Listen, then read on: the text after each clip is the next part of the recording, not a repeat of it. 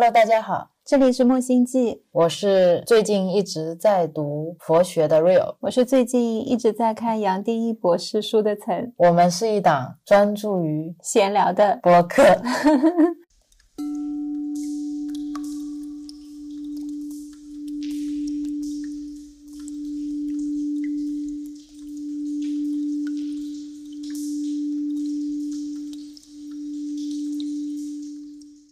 今天是二零二二年十月十七号，周一晚上十七点零二分。嗯，今天这个话题也是我们最近在学习的内容，因为最近脑子里面充满了这个话题，对然后你好像除了它没有别的东西可以分享。今天我在想，Doctor Joe 中间还有好多段没有分享。刚才 Rio 站在那边回望我说，我们后面都可以再分享。只是多了一个角度去理解它嘛。对，所以我们今天要聊的话题就是，空性，嗯，这期播客结束了，后面就是留白。对，留白三小时够吧？这个话题其实非常非常的简单，也非常非常的复杂。嗯要聊可能三天三夜都聊不完，但是一句话不说也可以。对，还是尝试去梳理了一下我是怎么去理解它的一个框架，然后把这个跟大家分享一下。嗯所以我觉得我们一开始可以先聊我们为什么会想要去理解空性。你先分享你的。我是这样的，我今天想了一下，我觉得是从我们搬到舟山开始创业，嗯，我们开始静下心来，会去关注自己，把很多注意力从外在的这些世界转向自己的身体也好，自己的心情也好，自己的情绪也好，会去开始改善我们的饮食，嗯会开始有更多的时间安静的看书，会开始去了解什么是多巴胺，会开始去了解我们为什么要睡觉，然后再来改善我们的生活状态，就是慢慢的这样一路下来，然后一直到看完 Doctor 就我们开始冥想，才慢慢开始我会重新去读一些跟佛学相关的书，以前也读过一些，但是觉得说的很有道理，跟我没什么关系。这次呢是看了一本宗萨讲杨清哲仁波切的佛教的见地与修道，在里面呢，他就有讲到一段大家对于空性的误解，它里面提了三个大家的误解。第一个呢是觉得空就是空无所有；第二个呢，觉得空就是思想暂时停止的一种辽阔感；嗯。第三个呢是觉得空是隐藏在一般现象或者经验后面的某种东西或者次元，只有足够具有智慧的人才能看得见。然后我当时就觉得，我就是这么理解空性的。嗯，离我们很远，然后一般只有少数派才可以获得，比如说那些大师可能需要你冥想的时候进入一种特别忘我的境界，超我。对，什么都没有，就是这种状态。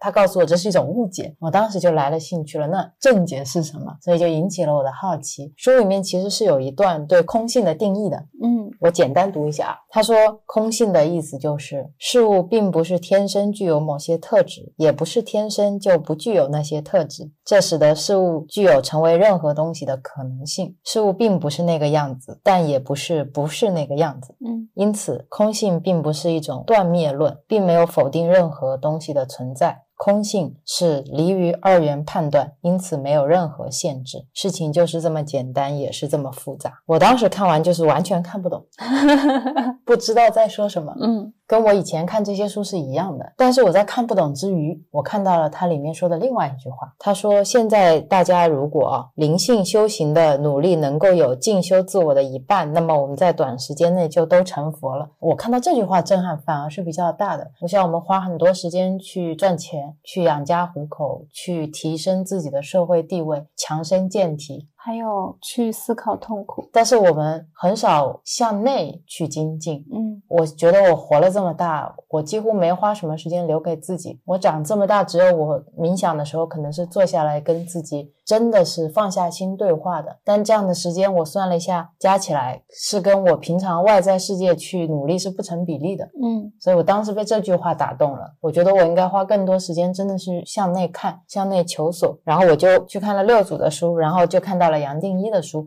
又看到了圣严法师的书，还有拉玛那马哈西的书。看完全部这些书以后，才慢慢开始真正理解空性。我觉得是有这么一长串的过程的，而且后来发现很有意思，这些人都是错综复杂的联系在一起的。我刚才提到的这些人，比如说，嗯、杨定一就会在书里面说，拉玛那马哈西是他心目中印度百年来最了不起的大禅师。拉玛那又会在书里面引用六祖坛经。然后杨定一的序言里面还会感谢圣严法师，李思成也给杨定一的书写过序。就你感觉，如果这是一个 Obsidian 里面的文档，他们之间的链路是全部都连接好的。但我们本来在看这些东西的时候，没有预期他们会有关联。是的，直到今天早上我在看呃杨定一的第一本叫《真元一》的书，看的时候发现哈。李四曾跟他原来有交互，然后我突然想到，哦，李四曾在他那本《饶场的科学》里面有聊到过这段故事，但是他说的是杨博士，对我就没有想过是杨定一。这两个故事串起来之后，你就觉得哇，世界真小。而且当时 Doctor Joe 的那本《开启你的惊人天赋》的书的腰封，就是李思成教授写了推荐。其实那天看那个腰封还非常有意思。Rio 说 Doctor Joe 跟李思成应该是不认识的。我说研究灵性的世界那么小，而且他们都是从科学家转去那边的，肯定认识啊。然后突然拿起那本书一看，腰封上就有这个信息，只是我们在看的时候没有发现。所以可能也正是因为这些人有这些。千丝万缕的联系。当我去理解同一个概念的时候，我可以在不同的书里面和不同的人口中去找到相同的碎片，嗯，去拼接起来，而且是非常连贯的。是你的分享完了哦。那虽然我跟 Rio 天天吃住上班都在一起，但是我跟他脑子不在一起。我跟他在这个过程当中会有一些些的不同。就前阵子我开始看佛经，是因为我在冥想的时候不止一次看到佛经，就在冥想的状态下面。看到了佛经的一些字，但是我不知道那是什么佛经。然后等你冥想完了之后呢，就突然有一些好奇，我为什么会看到佛经？就怀着这样比较好奇的心态呢，就拿起了佛经看。当时看的时候就觉得，哎，佛经挺好看的，就没有想象中那么艰晦难懂。对。而且包括发现，我们之前去普陀山那边有请愿，就请到一本佛经，拿回来之后就展开，就放在家里面一个位置上面。等他再去拿开来的时候，哦，发现其实很多资源就在你身边，不用刻意一定要去重新购买，其实可能家里面就有。更有意思的是，有一天我站在那里想看。圣严法师的书，最后在当当上面买了一堆，然后我站在我们家书架上，发现发现 Rio 已经买了圣严法师的自传。对我当时 发现，我原来佛家的经典学书都很便宜。便宜到我觉得有一点物低所值，嗯，然后当时为了要去研究空性，我买了一堆豆瓣上评价还不错的书，我当时都不知道这本书是圣严法师的书。然后我拿起那本自传的时候，就看得津津有味，完全停不下来。我觉得他的故事给我的感觉是完全不一样的，他的故事又非常贴近生活，你也看到他经历了很多不平凡的事情，最终他才走到了。那个位置，其实大家都是平凡人，我们都是一样的，就并没有说他们生来就是被注定一定要做这件事情。然后就因为这样子，在逐渐的看的过程当中，就慢慢的跟 Real 进行了步调的接轨。在这个过程当中，发现跟以前在看一些灵性成长书感觉会不同的是，这些书都带给我非常强烈的平静感。是的，而且杨定一的书里面写的一段话，就是他对佛经的理解，我觉得也蛮启发我的。他当时说。经，也就是一个圣人站在最宁静、从内心所传达出来的智慧。他说，透过经的每一句话、每一个角落，都可以把读者带回到瞬间，跟生命完全接轨。京剧的文字含义本身已经不重要了，这些字句本身就是活的。一部经并不受限于逻辑，也不离逻辑，本身是圆满的，就是最高能量所带来的螺旋场，让我们轻松的旋入我们的本性，也就是一体意识。所以当时我看到这段话的时候，我。就觉得啊，有些经书可能你看不懂，是不是给你看的？是给你的心看的，对，嗯，就我之前播客也听到很多人说，他们可能看不懂，但是在念《金刚经》或者看《金刚经》的时候就会哭嘛。我觉得很多是这些文字本身的频率给你带来的共振吧，一种链接。但是我们用逻辑脑去分析这些经文的时候，如果你没有经过一些学习，你确实是看不懂的，而且反而会让你远离它，然后你会陷入一种我尝试想要去理解它的真理是什么。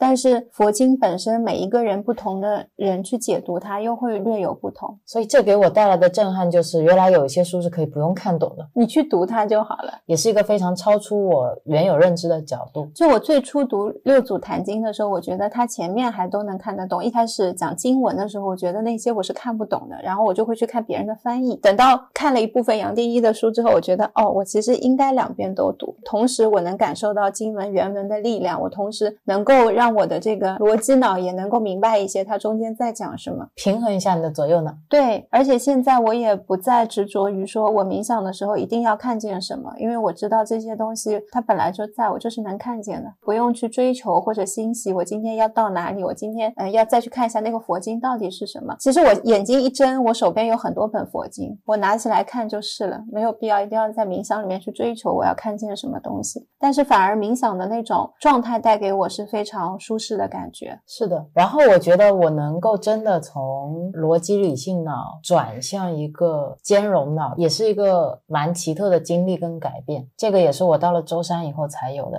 嗯这是一个我的现代科学脑凿出了一个裂缝，嗯，然后那个裂缝可能就是空性进来的地方。我记得我们之前在看 Dr. Joe 的书，说脑脊髓液的那一章，他有说到我们在呼吸的过程当中，你的头骨其实是有一个小裂缝的，你就是我感觉是一呼一吸之间，你看见了那个小裂缝穿进去了。是的，是的，我以前是一个坚定的科学主义者，对，因为 real 的这种坚定的科学主义者，包括我平时在学芳疗的时候，经常遇到他一些科学的挑战。其实我到了舟山以后，反而是我放下了这部分的东西，就是我放下了神秘学，放下了灵性的东西，因为我现在的生活其实不需要依附于这一些。来解决我的一些痛苦。如果没有去学神秘学、学灵性的东西，我也是觉得还蛮快乐的。现在的生活我也非常的满足，所以我就是已经扔了很久了，反而捡起了科学去理解啊，我的身体是怎么样的，然后我的一些病理学重新再看了一下，解剖学重新再学了一下，反而去了解了睡眠、什么荷尔蒙啊、身体机制。最后你又跟我说，哎，我们又走向了那一条路，只是会跟原来的道路不同，因为再次开启的时候，我是无所求的，我不是想要呃寻求一些解脱。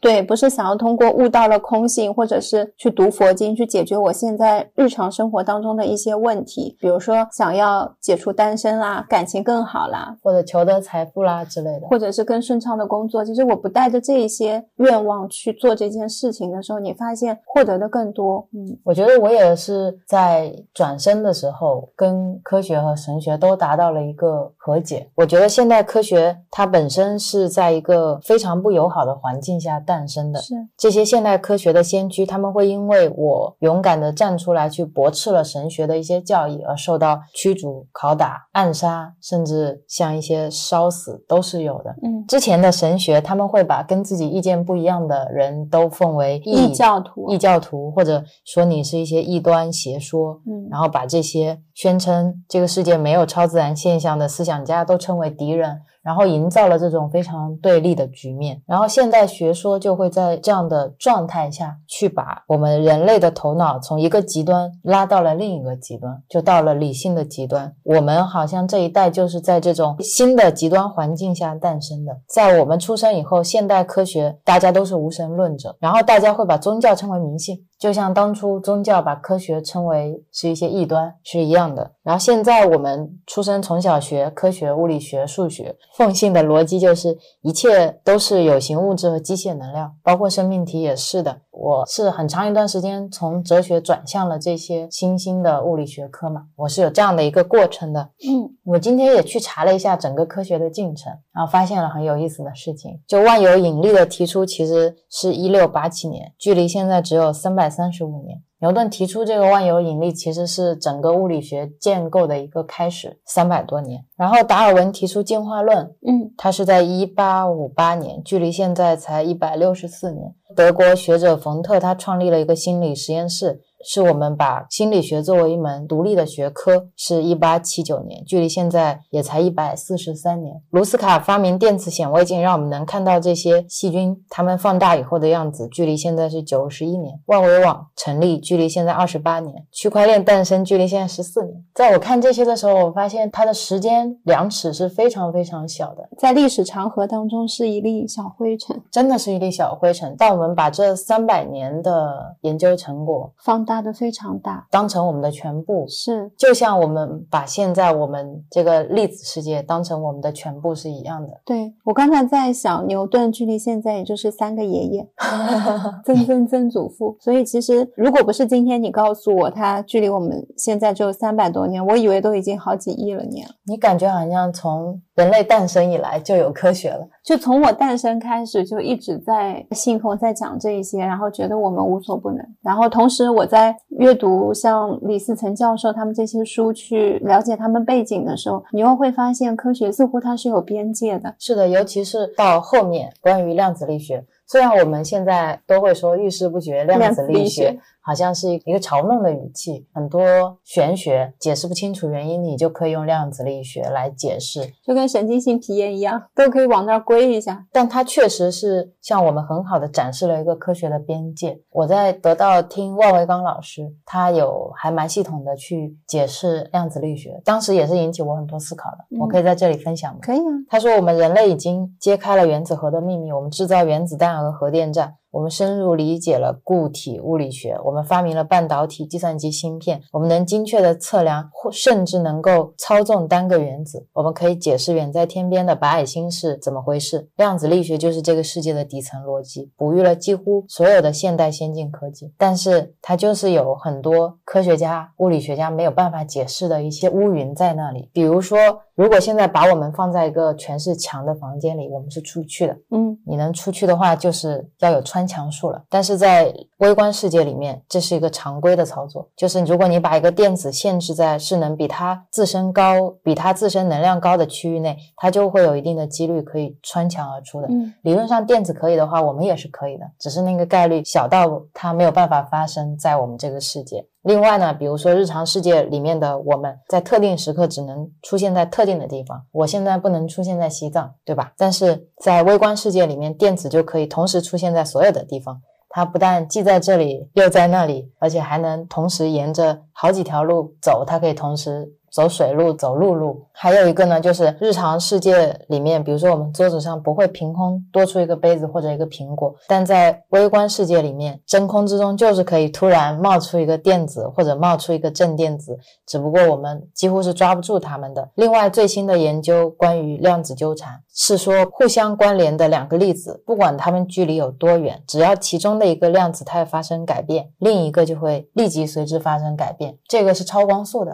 嗯，是我们现在无法解释的。我们还试了一个方式，比如说我要先假装测量波，然后等到光子已经不得不表现出波的样子的时候，但它还仍然在飞行过程中，还没有到达目的地的那一刻，突然改变主意，改成要测量粒子，然后这个光子。它不但会临时变成粒子，它还要改写自己之前的行为。汪维刚老师在这里打了个比方，说这就好像一个学生在考场上看到试题以后，他又重新回到三天前去准备这场考试一样。甚至很多实验会发现，连所谓的客观事实都是不存在的。面对同一个实验，两个观察者他们能记录到不同的结果，所以他们都没有办法确定他们是不是生活在同一个世界里。他在里面说了一句话，说换一个视角，其实有可能应该说微观世界的这些怪异。行为才是正常的，而我们在日常生活里面的感知，都是因为我们的密度太大了，我们尺度太大了，带来了一种错觉。对我当时看到这一段的时候，我内心还是非常震撼的。虽然我平常已经看到这些逻辑了，但是还是觉得这种冲击是好像又把我的那个裂缝撬大了很多。因为你是复听嘛，你听完了又跟我讲，然后我又重新再去网上看了类似于实验的讲解，看到他们有那种图解的时候，我突然读到了一种科学家的恐惧。其实他。他们有很多东西说我们现在用科学无法解释，我有部分是觉得是这样子，确实有很多事情是超出了我们人类认知的范畴。但我相信也有一部分东西是他们能解释，但是他们不敢解释，因为如果今天解释了，你说现在已经毕业的我们是要回去重新修物理学吗？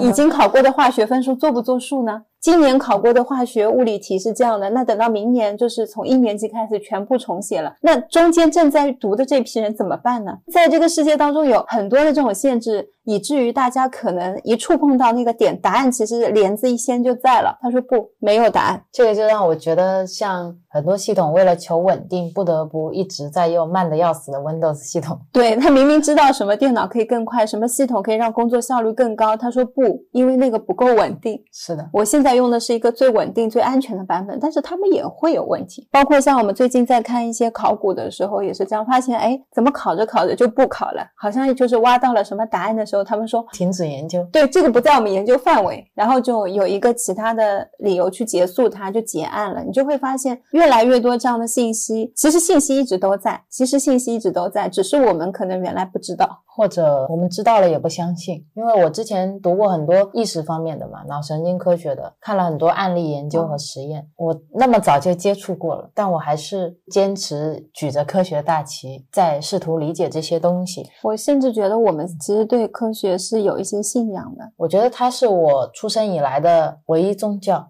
嗯，对，是我年轻的时候，嗯，你现在也很年轻啊。我看过呃李笑来在《新生》里面讲的一个实验，当时对我冲击也特别大。嗯，那个实验呢，讲的是一九九八年的时候，威斯康星麦迪逊大学的研究员做的一组调查。那个调查呢，是向三万名被调查者询问两个问题：第一个问题是过去的一年里面你遭遇了多大的压力；第二个问题是你相信压力有害健康吗？然后这个调查研究的结果是发表在了二零一二年九月份的一个健康物理杂志上面。在那个调查结果里面，就是八年后，他们开始核对记录，看看八年前那些被调查的人里面有哪一些已经去世了。统计结果当时写的非常惊人，巨大的压力可能提高高达百分之四十三的死亡危险。我当时看到这个就觉得，哇，压力果然是导致健康损伤的，甚至是死亡。但是后面他还有另一个更惊人的结果，他说，那高达百分之四十三的被提高的死亡危险，只适用于那些相信压力有害健康的人。也就是这个结果真正能够产生，只取决于第二个问题：你相信还是不相信？如果你不相信第一个问题，对你来说就不成立。不管那个压力有没有在，对你是不会产生影响的。而且事实上，那些不相信压力有害身体健康的人，恰恰是整个受调查样本中人群里面死亡率最低的。我当时也是很震撼的，发了一条微博，发微博，那个时候还在用微博，嗯，截了这一页的图，然后内心表示受到冲击。我记得你当时还跟我探讨过，在杭州吧，我们在小河池街，我记得非常清楚。你跟我一边走一边聊着这个话题的时候，我就是那个相信压力会带来病痛的人，然后你就是会有很多病痛。对，现实状态也是这样。我今天在听到你读这一段的时候，结合我们。在前几年聊起这个话题的时候，我发现当时的你其实给了我两个答案，就是 A 组他们是不相信，他们活得很好；B 组是他们相信，所以他们有病。但在我这里听到的就是，对啊，就是这样。所以我听见的是一个事实，我其实完全忽略了另一组的信息。又是很有意思的点，就是我现在是一个没有病痛的人，嗯，我什么都没有做，我的病就自己好了，就原先的那些所有被诊断出来的骨科疾病都好了。所以你可能是这个实验的现实样本，现在正在发生的样本。对。经过六年的转换期，康复就只需要一年不到的时间，你什么都不用做，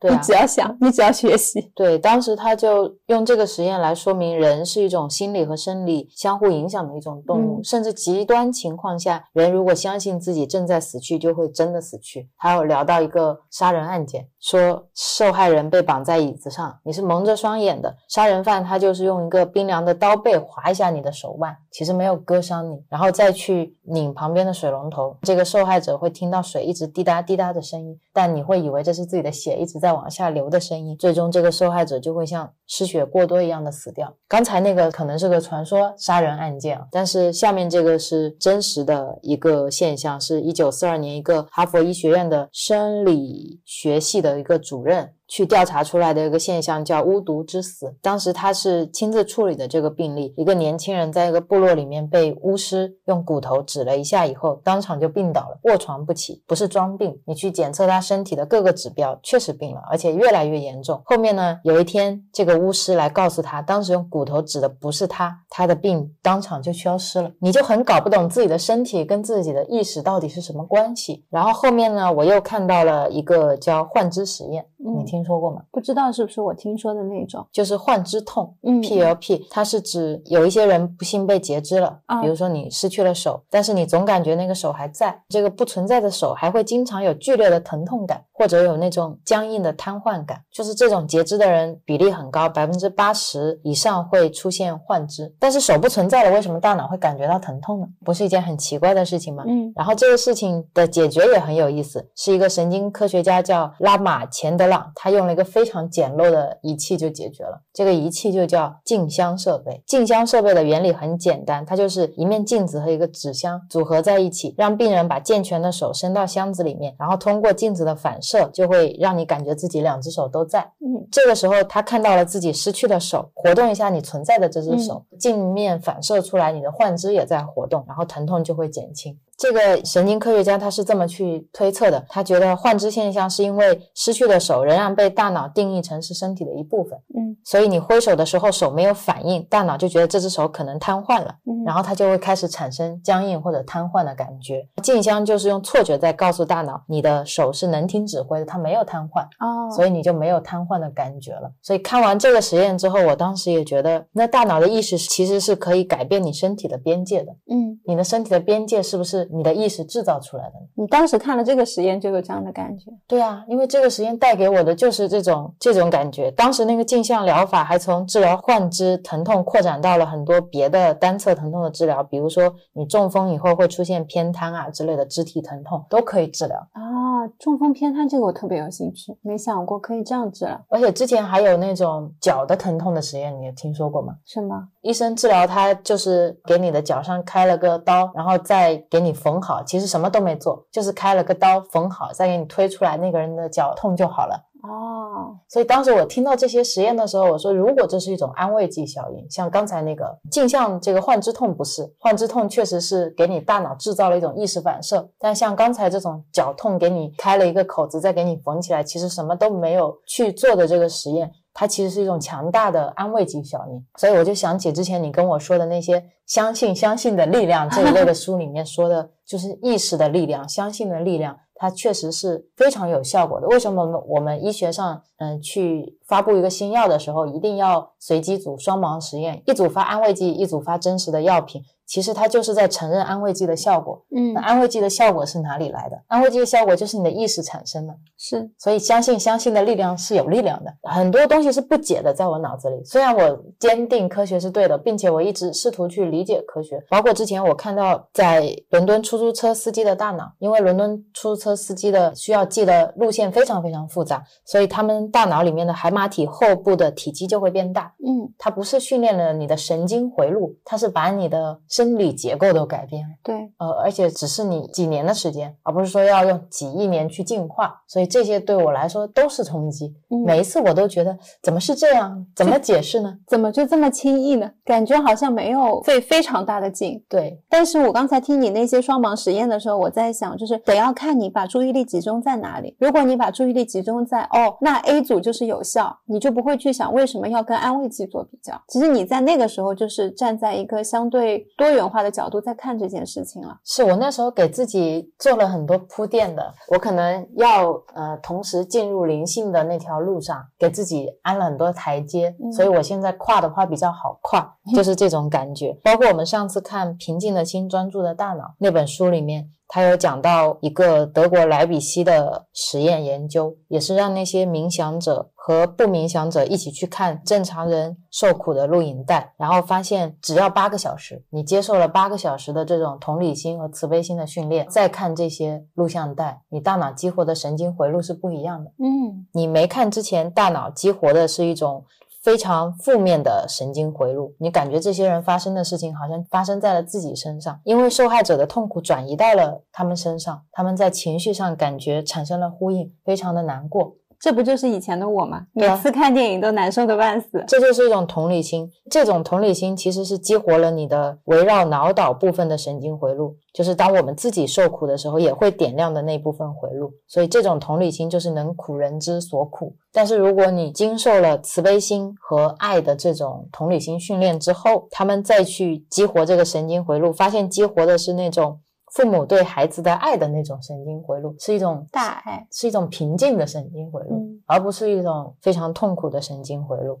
这个事情也让我觉得蛮神奇的。而且时间都如此之短，如此之简单，也没有说要什么集训个三个月啊、五个月啊，八小时很短了。包括他们说高能量的冥想者感受痛苦的时间比普通人要短很多，而且不延长。这个我有体验。我们最近在看牙，我以前看牙之前，我的牙就开始疼得半死。然后当他给你钻的时候，你就是会觉得，虽然打麻药的那一刻那个疼痛是非常蔓延的，等到麻药退去了一定会疼，就一直是这样的一个循环。周期，这一次去看牙，我就告诉自己，我要重新重写我的疼痛记忆，然后就把这些都清除掉。你会发现，打麻药就扎进去那一刻是疼的，如果他用钻头钻到你的牙是疼的，也就是那一刻是疼的。所以对这些禅师来说，他们也是活在瞬间，活在当下。你疼痛没来之前，不要去想象疼痛；对，疼痛结束了以后，不要去回味疼痛。那么疼痛就是留在当时的。是你每个人的能力都很大。我看到这些以后，我就发现你自己就可以治愈疾病。就这么来说，当有针扎到你的手的时候，疼痛是发生在针戳破了你皮肤的那一刻，你是疼的。当它不接触你皮肤的时候，你的疼痛就结束了。然后我们后面的这些疼痛，是我们用自己的想象叠加上去的。你的大脑开始想，针扎了我，我一定会很痛啊！而且我看别人平常都痛很久，我也应该痛很久啊。然后你就会有一个持续性的伤痛，会来自于内心的一些对针即将要扎你以及扎了你以后一些恐惧、害怕的反应。是的，所以我觉得我们很了不起啊！我们可以制造幻象，我们可以创造自己的身体边界，我们可以改变自己的生理结构，我们可以治愈自己的身体疾病。是。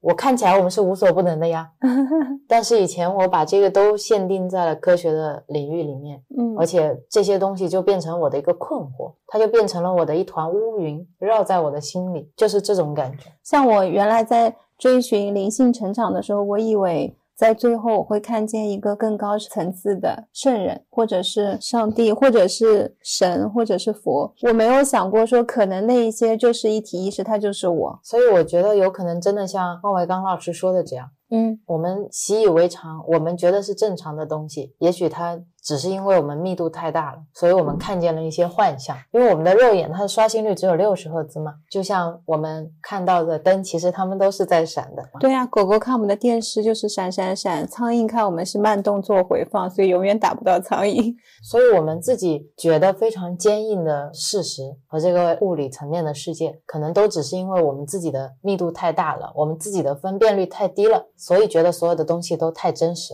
嗯，我们只能看到实像，而且我们接受不了虚像。对，所以我觉得很多时候确实是我们自己把自己绕在了一个体系里面。就像我所有的东西都要拿科学去解释，是因为我只懂这些，我只有这些理论框架，所以我就像拿着一个锤子到处找钉子。还有就是我们从小主流的逻辑是那样子，一直我们被训练去解题、去思考，就是用这样的方式在做，不断。不断的在学习，然后再固化我们的这个回路，思考回路。对，然后让你兼顾到没有办法去接受这一些。那我其实以前就能接受，是因为我遇到了一些本来在科学范畴就没有办法解决的事情，也没有人能回答我。那我觉得，那我的感受又是真的呀，我又没有办法说，哎，我遇到的事情它就是假的，因为在现实生活中发生，我觉得它就是真的。所以我就会觉得，哦，那可能有一部分东西科学现在没有研究，没有定义。对，因为我从来没有经历过这些，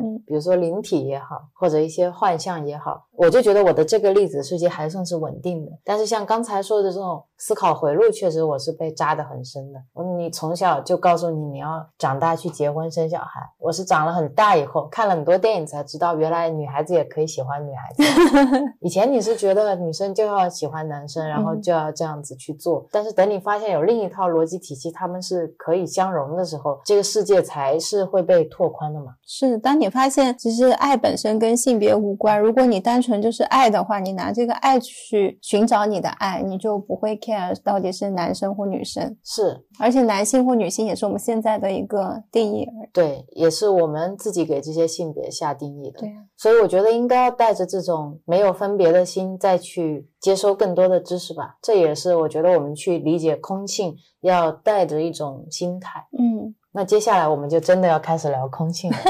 好的，我觉得聊空性的话呢，可以先从本我聊起。我们在之前的一期，当你打压小我的时候，就是在打压你自己。其实我们已经触及到了本我的这个概念。那个时候还没有看到关于空的这些书，都一直还没有看。其实我们看空的书也就差不多一个星期吧。是的，嗯，其实本我是什么东西呢？其实本我是什么呢？本我就是我们之前聊的小我啊，它就是你自己的念想，就是我们生活的这个实体世界。嗯我们的念头会产生过去的记忆，我们的记忆会触发情绪，情绪会再产生更多的念头，然后再产生更多的情绪，它们会互相滋养、互相壮大，生生不息。这个就是本我。嗯我们可以说它是你的认知，它是你的心智，它是你每天醒来就开始。想的这些意念，书里面说，这个本心是一切的中心，万物如泉涌般都从这里冒出来。因为你看到的是世界，是身体，所以才告诉你说这一切都有个中心，它就是本心。其实只是为了让我们更好的去理解这个东西。这个本我其实就是这个本我，就是你现在能够感受到的所有。嗯你能摸到这件衣服，然后你能跟我对话，我们能喝水，能去上班，能去买水果吃，所有的一切，包括我对你的爱，别人对我的爱，它都是一种本我的体现。在佛教的见地和修道里面说到，我们生生世世、岁岁年年的主要心思都是用来建立、扩展、支持和保护这个称为自我的大厦。这个我们认为是自己的东西，这是一种幻象。当初我们误认为它是我自己，然后又用我们的一生来满足它，让它快乐。所以我一开始理解这个本我就是我，我的肉身，我的想法，我的一切，包括这个世界，就是现在的我。就是现在的我，就是你。对，就就是我对啊，就是坐在你面前的我，坐在我面前的你，这就是我们的本我。我能够聊播客，能够讲嗯话，能够思考，能够去了解空性的这个我，就是本我。一切，那再有一个新的概念叫真我，真我又是什么呢？真我就是所有人都在追求的一样东西。大家把这个叫解脱也好，真悟也好，涅槃也好，你想见到的，你想成为的，就是真我。真我跟我们之前聊的高我还不太一样，因为在说高我的时候，它其实是独立于你以外的一个东西，像是一个神明或者一个指引，你的指导灵。master，你的 master，你的上师，就是有这种感觉，它是与你分离的，并且它是高于你的，所以我们叫高我。但是真我它还是你自己，这是一个最大的区别吧。对我来说最震撼的东西就是在这里，原来就是我都有。原来你都有，然后呃，杨定一教授把这个真我叫做一体意识，像拉玛那马哈希就把这个真我叫真我，然后在道家里面把这个真我叫道，在圣经里面把这个真我叫上帝。其实大家在讲的都是一样的东西，包括佛家里面把这个真我叫佛陀，或者你叫涅槃都可以，但大家指代的都是真我，因为真我和本我讲起来会有点绕，所以今天我们把自己叫做本我，把真我这个概念，我们就用杨定一老师的一体意识来指代。嗯，这个一体意识既是指我自己的一体意识，其实我觉得它也是指这个宇宙的一体意识。嗯嗯，这个状态呢，杨定一说它是从相对转成了绝对，从有限转成了无限，从有条件转到了没有条件。它是一个最终最稳定也最轻松的一个状态，就像一个钟摆最终要停在它最舒服的位置，早晚会停在那个位置，静止不动是一样的的那个状态。所以前面大家如果觉得听了跟没听一样也没关系，那就对了。对，我们接着往下说就行了。所以生命的本质是什么呢？其实探讨的就是这个本我和这个真我，他们之间的关系是什么？嗯这个本我和一体意识之间到底是什么关系？我先用一个拉玛那上师的一个比喻，他会经常用播放电影的这个比喻来说明你的本我和这个一体意识之间的区别是什么，以及他们的关系是什么。我们打个比方，你去电影院看电影，然后我们把电影投射在了这个屏幕上，但是我们看电影的人呢，他只看到了画面。却看不到这个屏幕，然后要等电影结束了，所有的画面都消失了，你才能看到这个屏幕。电影呢，也一定要在黑暗的地方才能够上映。如果你把电影院的灯开了，电影就结束了。那它这里面的指代这个黑暗的环境就是无明，光明和开悟的境地就是开灯。屏幕呢，就是比喻一体意识上演的这个电影就是你的本我，而看电影的人呢，也是本我，就是这样的一个关系。你能举个实例吗？便于理解。嗯，其实生命就等于它有一个前景，有一个背景，而我们的那个背景是无限大的一个背景，前景的话其实只有小小的一点，小小的一点前景。全部的生命是后面的背景加上前面的前景。我们的小我就是我们的本我，它只看到了前面的小景。这个就像你 iPhone 拍了一张照片，有一个特效叫聚光灯，旁边不是全是黑的，只有个人头在那里。其实就是你的焦点只看到了人头，后面所有的背景都是黑的。但是，一张照片里面那个人头只占了很小的一部分，大部分还是后面被黑化掉的那些背景。我们现在讲的这个生命的本质，其实只是想告诉你，它不只有那个人头，它还有后面一整个背景。但很多时候我们忘掉了，或者我们现在想不起来，还有后面这个背景在，或者我们以为我们看不到，但当你看见那个前景的时候，你也是能够看到那个背景的。因为当你在看照片。的时候，你那个小小的人头跟后面的背景，它都是在的，在你拍照的那一刻都被拍了下来。不同的是，你只看见了那个人头，但你同时也是有能力能看见后面的背景再加人头。所以我觉得我们的空性很多时候只是让你去转移焦点，你可以把焦点从你前面那个人头转移到后面的背景，你也可以转移到前面的人头，甚至你可以放大到看到整张照片。你也可以不看，你就是拥有了一种自由。对，嗯，在拉玛纳的这个。比喻里面，电影是可以一直在放，你可以放下一部，你可以放再下一部，但是屏幕是永远都在的。照片的比喻可能有一点不能理解的，就是我们的那个人头是定住的，但是在电影的这个屏幕里面，好的地方就是电影是会消失的，屏幕是永远都在的。嗯，所以那个一体意识其实它是包容了这个电影的。你刚才在讲这个生命背景跟前景的时候，让我想到了我们播客开始聊关于科学发展的，就是从牛顿开始，不过三百多年，我们放到历史。长河里面，它才是一粒小沙子，就是这种感觉。对你以为现在的科学是全部，你以为现在你的痛苦就是全部，因为它确实占据了你当下这一刻完整的痛苦。但是你如果放到你人生的大屏幕上的时候，这一刻过了，它就消失了。那是谁让他又再想起来？这个是可以问自己的问题。然后瑞欧今天又想了另外一个比喻，我觉得很绝妙的比喻，但是曾不这么认为。我很欣赏瑞欧的一点是，他说他一定要讲给大家听。我觉得。你可以把你你的一提一尺想成。一个空白的桌面，就是电脑桌面。就你刚购买回一台全新电脑的时候呢，桌面上啥都没有，桌面上什么都没有，空空荡荡的。然后呢，你就右击新建了一个文件夹，这个文件夹呢就叫 Real 的一生。然后你再双击进去，在里面建立了很多的文档，比如说 Real 的幼儿园，Real 第一次拔牙，Real 的幼儿园老师，Real 上小学了，Real 上高中了，Real 第一次被好朋友送了一个礼物。之类的所有的记忆都在里面。或者你觉得你的一生很惨，你在里面建了一个我失恋了，人生太痛苦了，就是这样的一个文件夹。然后这个文件夹就越来越大，到有一天里面的痛苦越来越多了，你就建立了一个新的文档，叫我要解脱，这里的痛苦太多了，我想要开悟。但是你做这个动作的时候，它只是在这个文件夹里面新建了一个文档，只是让这个文件夹变得更大、更复杂了而已。它并没有真正让你得到解脱。你如果想要真的解脱的话，其实你是要明白你。其实是一个桌面，你不是一个小小的文件夹，但是你把这个文件夹当成了全部的你。你要做的并不是去建更多的文档来解决这个问题，而是应该要往后退。你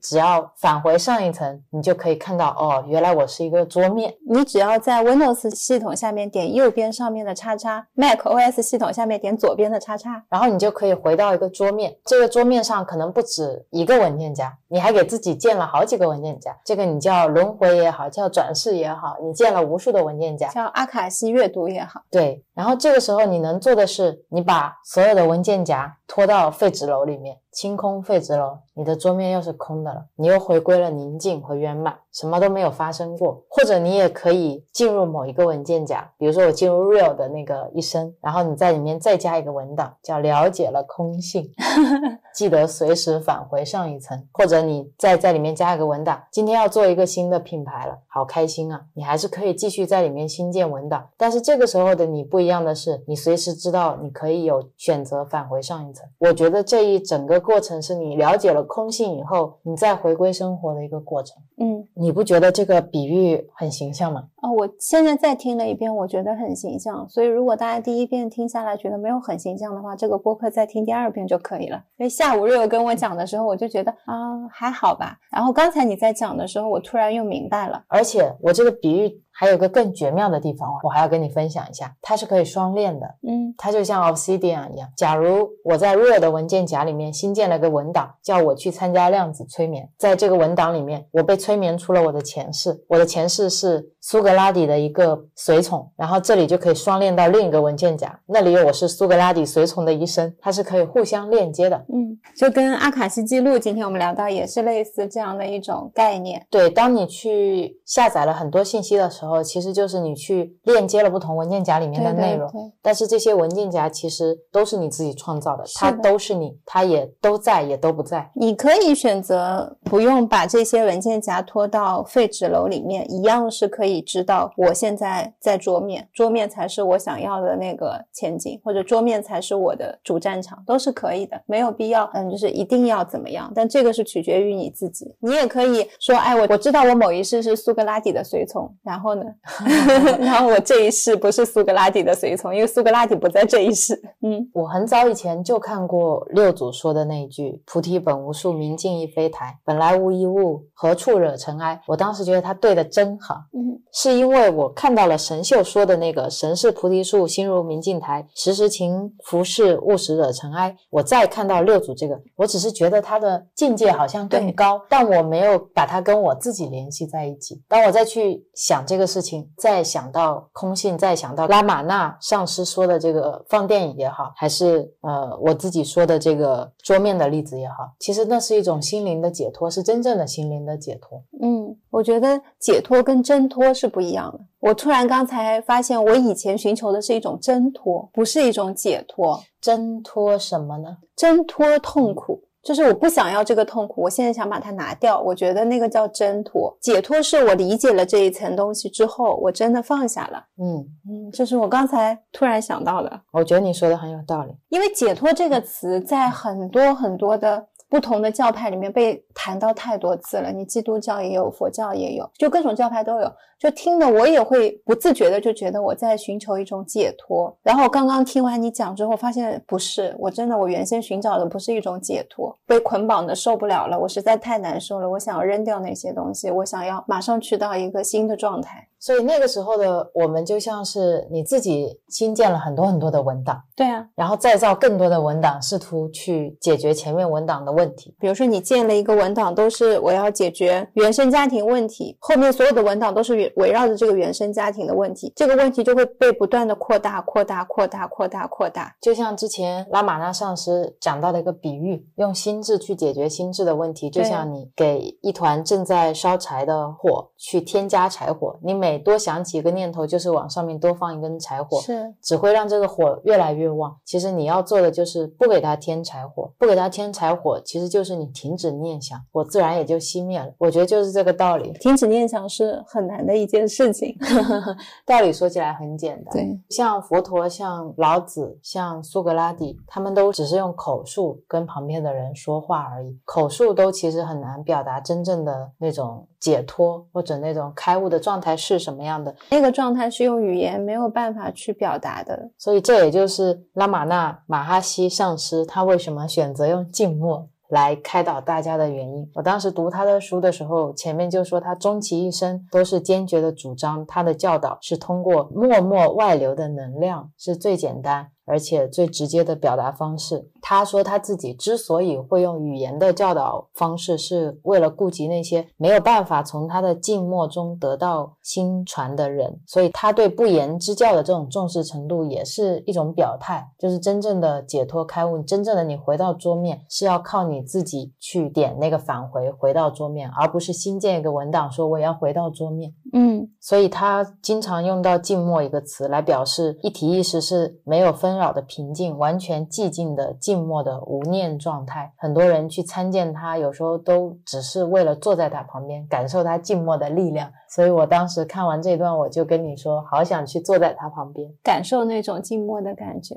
但我感动的是，即使他们都知道语言和概念只是去给这些柴火添火，语言和概念是受限的，它是局部的，它是小我的心智所产生的东西，他们还是在尝试用语言去让大家领悟空性。对，之前我记得在看李思成的视频的时候，他说过一句话，我印象很深刻。嗯他说：“嗯，其实佛经、圣经、道家很多古今中外的圣人的启示都是一样的。他说骗人骗几千年是没意思的。是的，是的，当时我就很认同，我觉得如果这么多圣人他们对于生命的探讨都得到了同样的结论，我为什么执着的不去试试看呢？我发现你真正想寻求的一些道理，最终还是会回归到你自己。什么意思？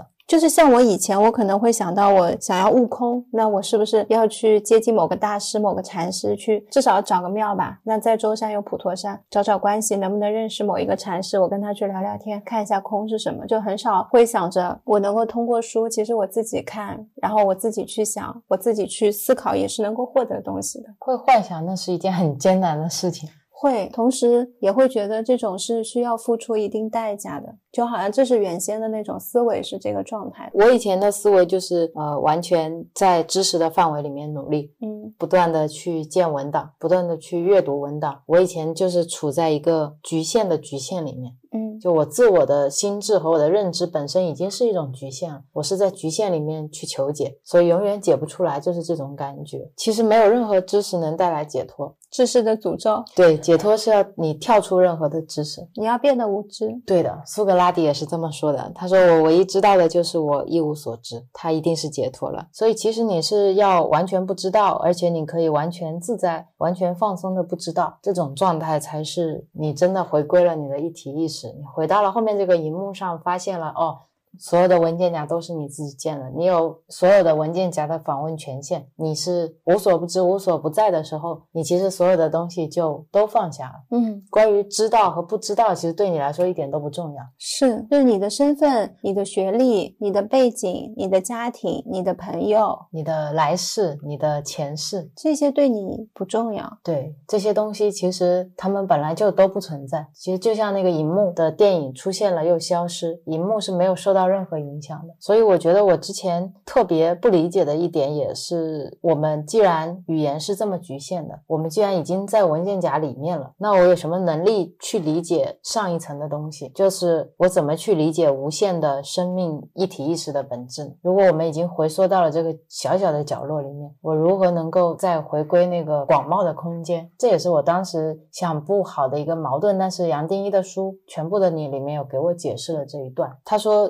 局限和无限、相对和绝对，表面上看起来是对立的，但其实这两者又是可以同时存在的。这个就是人生最大的秘密。空和有其实不是对立的关系，是你站在空看到了一切，看到了一切的有，是空包含着有，这就是你的钥匙。我理解了这个以后，我就觉得对我来说是一种希望。也是一种边界完全的打破跟融合吧。拉玛那他说，你的本我和你的一体意识，其实他们是没有区别的。你的一体意识往外就变成了你的本我，它会显现出万物，有了迷惑，有了幻象。但是你转往向内的时候，你就会消融在一体意识里面，这个就是觉醒觉。然后在六祖坛经里面也是的，六祖从五祖那边接下了传承，一共有两次开悟的经历。第一次他也是体会到空，在完全体会到了有，并且体会到了空和有，他们是没有矛盾的，他才大彻大悟了。我觉得这也是那个 point，就是那个基点，对那个连接点，嗯就让我知道了哦，原来他们不是对立的。当时六祖下山的时候遇到了印宗禅师，然后印宗禅师就问他五祖有什么东西传授给你吗？六祖说并无指教，只强调见性，不言禅定解脱。印宗禅师就问他说为什么不言禅定解脱？六祖说因为禅定。解脱是分别二法，不是佛法，佛法是不二的大法。我觉得他真的是很厉害。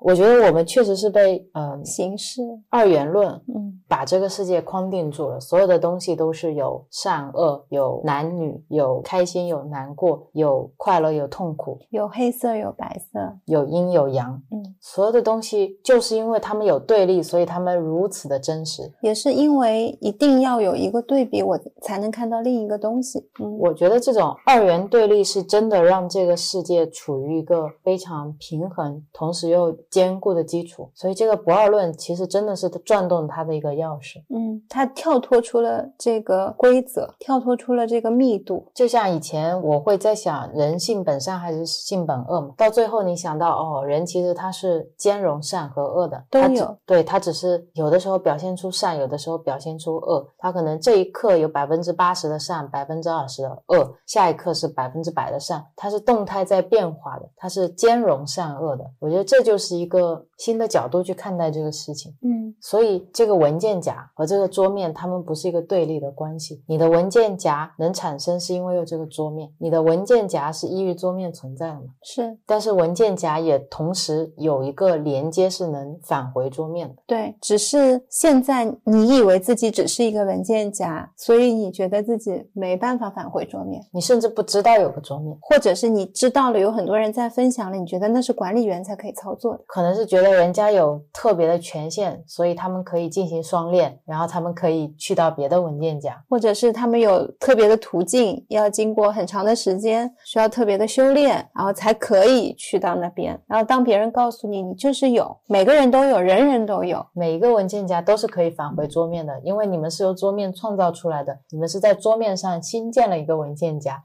建造出来的，所以它能建造你，也一定你有能够返回它的那个通路。最终，嗯，就像杨定一博士也好，或者是拉玛那上师说的一样，很多东西是需要你去体悟、你去感受的。你单纯的坐在那边去听，你不去想，或者你不去结合你目前的现实的状态去思考，或者你不去做一些什么的时候，它永远就只是那样子。是的，它永远还只是书上的那一段文字，它没有跟你产生一些交互。嗯，所以今天我们要聊的就是一些概念。今天我们还是聊一些虚像。很契合今天的主题，空啊。对，我们是用心智认知产生的这些虚像，再继续创造一些虚像，试图让你了解实相。今天嗯就、就是这样一个过程。那我们接着聊，嗯，下一个聊的是第四境地，或者我们叫三摩地。你觉得三摩地是什么？我以前以为三摩地是佛家指的一个地方。就觉得这名字很好听，我也知道是一个佛家的境界，但我一直也不懂是什么意思。我以为是去了，比如说地狱有十八层，天堂可能有三摩地，嗯 是天堂的某一层这种。然后拉玛那上师去解释这个三摩地，也就是第四境地的时候，我们也先说一下，那前三个境地是什么？其实前面三个境地指的是我们的三种你的心智状态，你的清醒、做梦和沉睡。我们呢，因为清醒的时间特别长，所以就会把它想象成是自己的真实状态，然后把梦境想象成是虚幻的。至于没有梦的这种沉睡状态，我们觉得是一种无觉的状态。如果你的心智可以在有觉知的状态下，可以和你的一体意识融合，就是三摩地境界。嗯就是其实清醒、做梦、沉睡这三种状态是一直在变化的，来来去去的。但是这里面唯一不变的是你都在，是你在清醒，你在做梦，你在沉睡，对吧？嗯就是你在沉睡的时候，你如果没有做梦，也没有清醒，其实你是没有任何觉知的这种状态，它是属于一种无名状态下和一体意识融合。嗯但你如果要入三摩地呢，是需要你在清醒状态下和一体意识融合。嗯，没错。但其实，当我们一讲你要跳出什么状态，超越什么状态，就是又落入了一个本我的认知框架里面。按拉玛那上师的说法，其实我们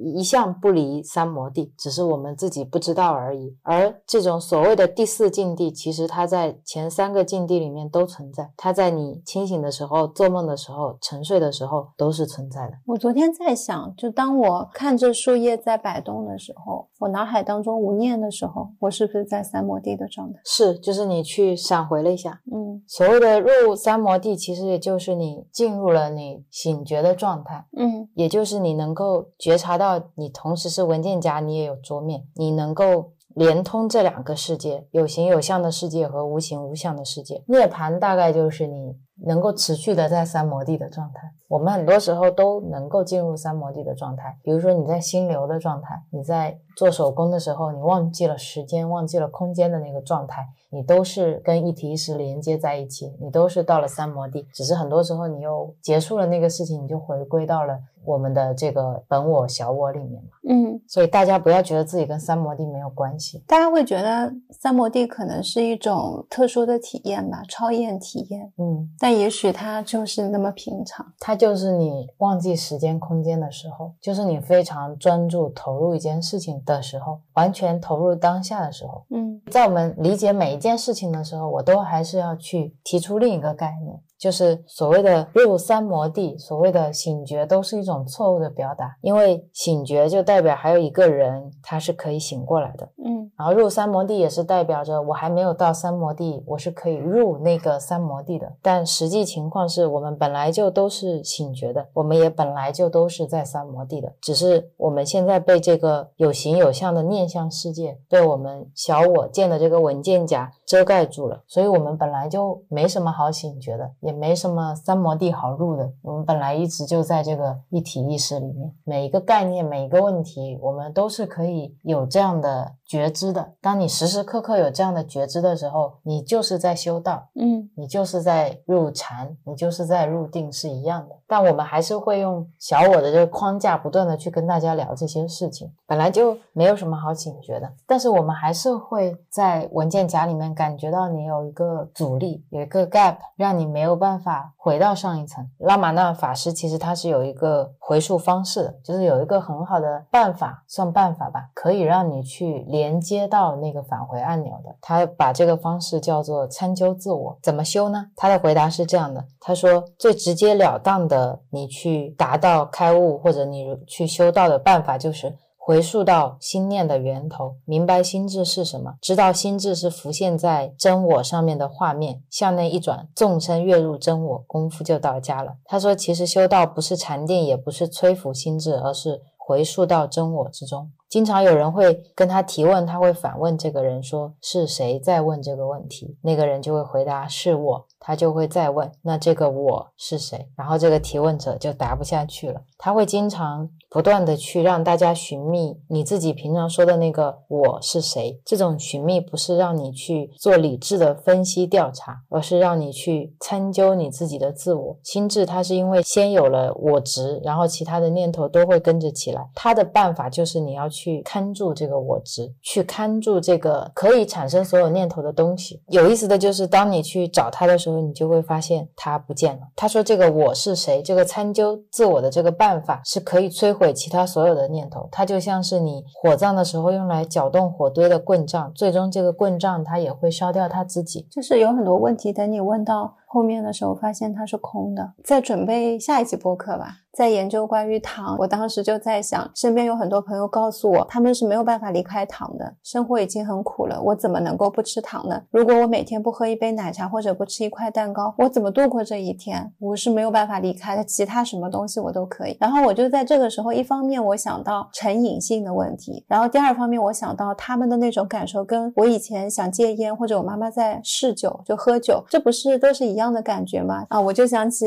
拉玛那上师的话，是谁？在吃糖是谁想要吃糖？其实你多问几个这个问题的时候，你就会能够引发你去找答案，而不是。说我就是需要糖，那你是谁？到底是谁在需要？因为你往回去回溯的时候，发现这些东西只不过是你本我产生的一些念头而已，只不过是你新建的一些文档而已。是，等你问自己是谁，你问到最后发现，哦，我是一个文件夹，那你就会说，那这个文件夹是谁？是哪里来的？你就会说，哦，是桌面新建的。然后你这个时候会想起来，原来我是桌面，原来我是桌面的一部分，我只是占桌面很小很小。的一块而已，嗯，他的办法其实就是，无论你建了多少文档，你不要尝试用文档去解决问题，你尝试去问是谁在建这文档，然后你就会想起，哦，是这文件夹，哦，原来我是文件夹，那文件夹又是哪里来的？哦，原来我是桌面，嗯，就尝试用这个方式来试着去思考一些问题，这是很有意思的。你哪怕只是问说是谁在吃糖，是谁要吃炸鸡，然后你说是我，再问那你是谁，就单这两轮的问题就会引发很有意思的思考。有一个循环论证，我就是我啊，那你是谁？我就是我啊，问题闭环了吗？没有，就像很多时候你面对的痛苦是一样的，嗯，你面对的恐惧也是一样的，是都是因为你没想清楚，你又未知。你真的问问自己在害怕什么？你多问几个究竟是什么？很多时候痛苦也就没有了，没有你想象的那么痛苦。很多痛苦就是来源于你的想象。你害怕什么？你害怕单身，然后呢？单身了之后你怎么样了呢？真心的问自己一些问题的话，我会发现，嗯、我不想失去的是爱。但你在问自己，你在这段感情当中，你获得了多少的爱？你可以再详细的去形容一下爱吗？你也可以尝试的去想一下，到底是哪些事情造就了这份爱？因为其实有很多时候也是你自己在制造一些幻想。你向内参的时候，很多时候就只是一个问题。当你去寻求爱的时候，寻求爱的那个人是谁？然后你这个时候应该表示开心，你只要爱自己就可以了。你只有一个问题。而且这非常容易做到。对，参到最后，发现自己只是一个意识，只是生命的背景，只是空，只是宁静，只是一体意识，其实是一个我们一句话就解决的问题。但很多时候你要用一辈子去悟。因为这句话的背后是带有一些恐惧的，就你能接受有，但你不能接受自己什么都没有。当你什么都没有的时候，就像你坐坐高空机那种失重的感觉。所以六祖先是悟了空，再悟了有。因为当你真的回到一体意识的时候，你发现你其实什么都有，嗯，你是一无所有，但你也是什么都有。什么都有。就像解脱和你开悟，其实不是得到了什么新的东西，而只是让你想起来你拥有什么。我想起来另外一个比喻，现在就好像是说你要看电视，但是前面站了你自己，你把自己挪挪开，是啊，然后你的屏幕就变得更大、更清楚了，然后你就能看到事情的全貌全貌？比你想象的会更大的一个全貌。就知道了这一些之后，你自然会明白你现在的生活要怎么去过，嗯你要怎么去处理这些事情。而不是摸着一个大象的尾巴，一直说大象就是一根绳子，对而是真的看到整个大象。对，上师也说，大家想要解脱，可能是因为“解脱”这个词太让人心动了。是啊，感觉一脚跨过去之后，就是平静、安宁、喜乐、喜悦，所有美好的词汇都会汇聚在那一刻。但其实是你自己制造了束缚，然后你自己再去解脱。在书里面有讲到一个十个傻子的寓言故事，说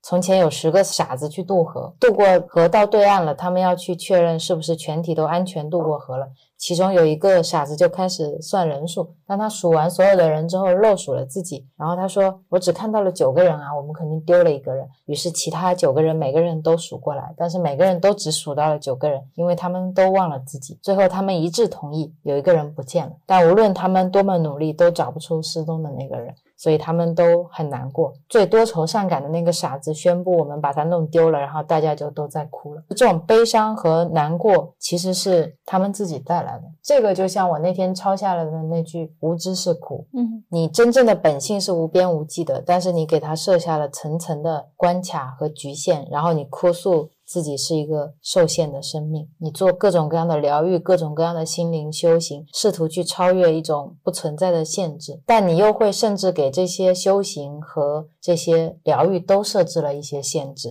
嗯，你会觉得我要这样这样才能修行，我要这样这样才能疗愈。一定是呃看到了这些东西，才说明你正在开悟的路上。是的，然后修行就会进入很多的误区。就你在求什么，你有时候就容易看见什么，然后什么样的东西就会容易接触到，这都是符合当下你那个状态时候的你是你想要的东西，他们才会给你，是的，你也才会接得住，这也是一种双向选择。所以杨定一教授他自己也在书里面说过，他有很多修行的朋友，不管是在家出家，或者你不同宗教、不同学派，他们经过了几十年的修行以后，往往有一个普遍的现象：追求灵性越久，反而越不快乐。嗯因为他们会抱着一种挫败或者责备的念头，会觉得自己是不是修的不够好，或者我修的没有别人好，或者觉得我怎么修行了十年，我遇到这些事情，我还是会很激动，控制不了自己的情绪。他们不光对自己很苛刻，也会用一样的标准和期待来要求别人，而且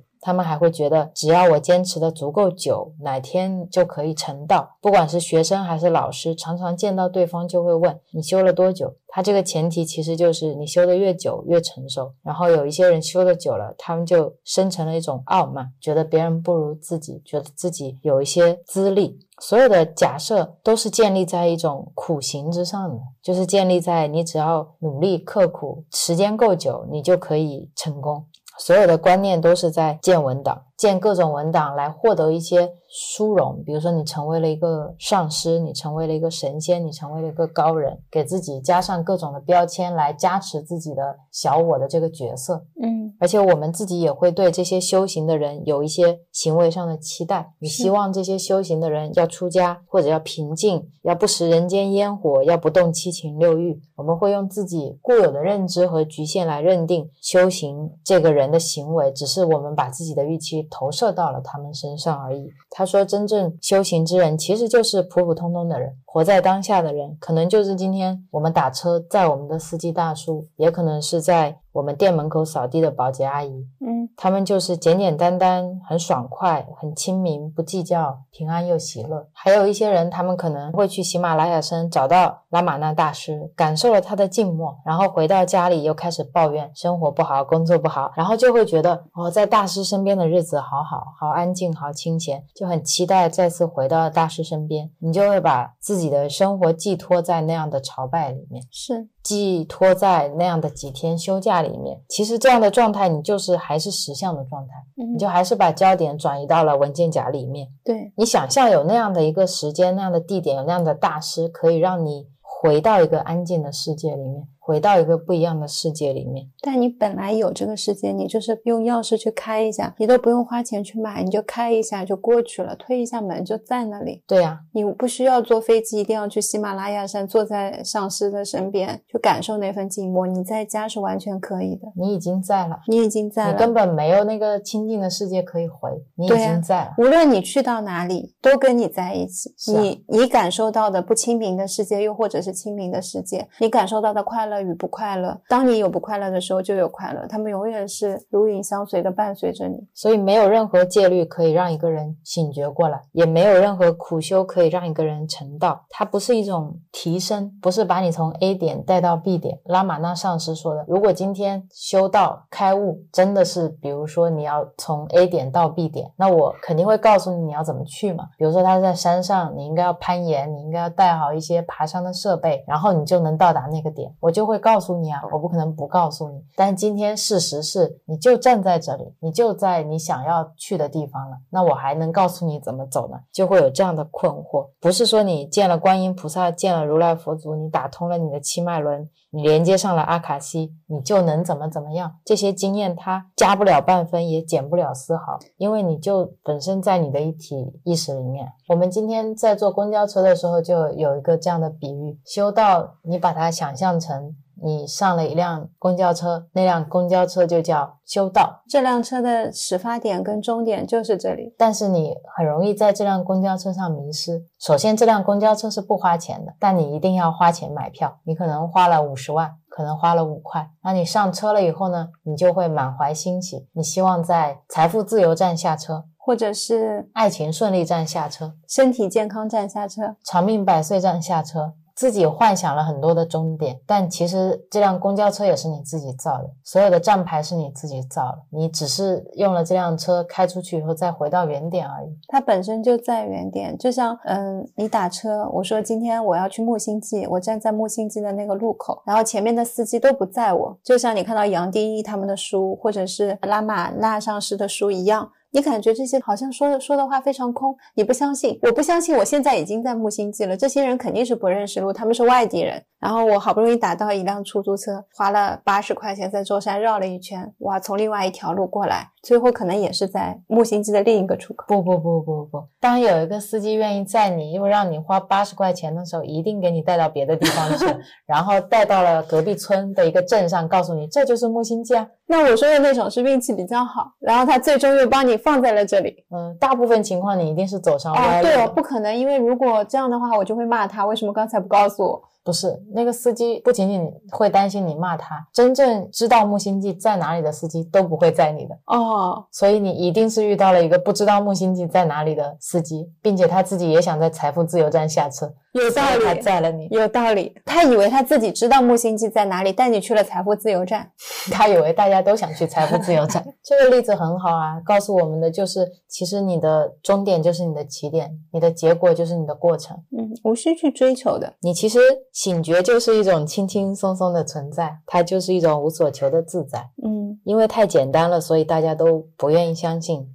现在所有的事情都是由念头构成的，当你还没有做的时候，你永远不知道那是一种什么样的感觉。就像我们不是领导，永远不知道领导的快乐一样。对你不是上司，你永远不知道上司他们打坐有多快乐。是你以为他们只是坐着，又或者你以为他们见到了更高的存在。然后对于他们来说，更高的存在的可能看见或遇见，都是一件非常正常的事情。对我以前没有冥想的时候，我觉得出家是一个清寒的事情，很辛苦的事情。等我冥想了之后，我才知道，原来他们有人供奉，然后并且可以做这么快乐的事情。就好像我每天工作就只需要去看书就好了，我每天都可以看书，别人还会给我钱，别人还会过来跟你求道。我觉得这是一件人生最快乐的事情。对啊，你去谈论的，你去研究的，都是你想要去做的事情，而且后半辈子你就一直想做这件事情，而且可以吃很好吃的斋饭。他们还会自己种菜，过的简直就是人间天堂的生活。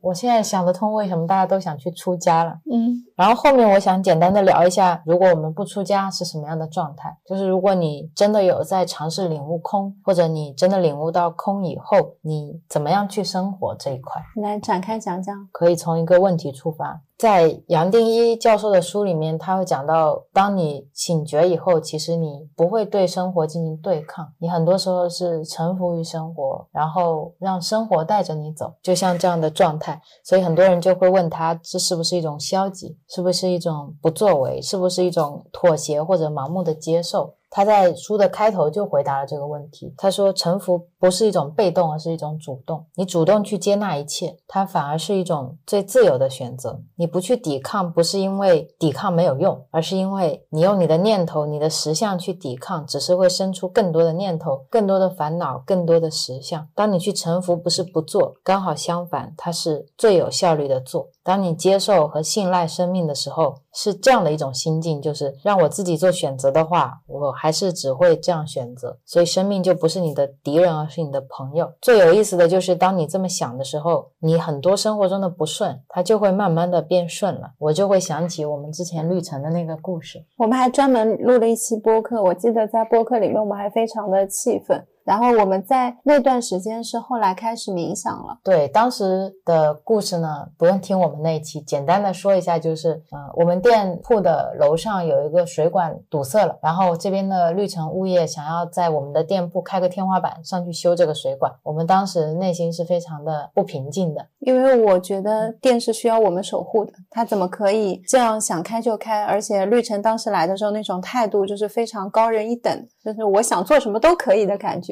对，然后我们花了这么多心血装修了这个店铺，营造了这样的一个空间，好像我们所有的代价都是应该的。嗯，当时我们就录了一整期播客。来讲这件事情，但是录完这个播客之后的一段时间，我们发生了一些思想上的变化。变化在于，突然有一天，Rio 说他觉得我们应该去祝福楼上的水管。对，因为当时我在学着如何去祝福我的脉轮，嗯，我在学着如何用爱的眼光去接纳和看待所有的一切。所以我当时就说，既然这个事情是一定要发生的，我们就去接受它。然后我发生的思想转变是，我在想，为什么一定是我，一定是我们木星记。今天不能够是其他的店铺出现这样的问题，那我想它如果发生了，可能有它的原因。只是我现在站在另一个角度去看，是跟它对抗的。我觉得不行，你不可以来破坏我们的店。这我把它定义成一种破坏，所以我无法接受。当若有一天突然这样说，我们去祝福水管的时候，是真的释放了我的那一部分对抗，然后我们就真的去祝福了水管。对，我们每天会祝福我们的店，然后祝福我们店上面的水管。